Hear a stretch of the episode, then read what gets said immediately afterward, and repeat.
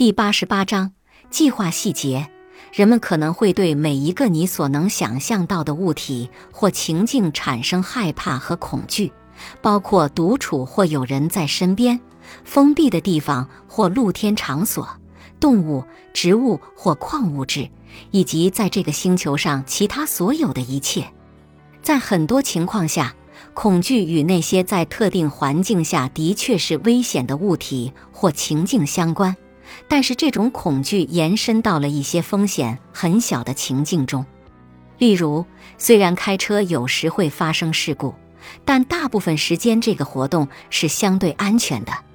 在其他情况下，人们可能会害怕那些实际上没有危险的情境或物体。我们见过害怕虫、棉球、绿颜色东西在高楼大厦中向窗外看。触摸蜘蛛或其他动物的照片的人，整个暴露过程需要持续的不去理会恐惧物体或情境。针对一些比较常见的恐惧进行暴露计划时，需要注意的地方将会在接下来的内容中给予介绍。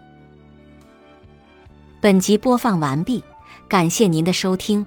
喜欢别忘了订阅专辑、关注主播，主页有更多精彩内容。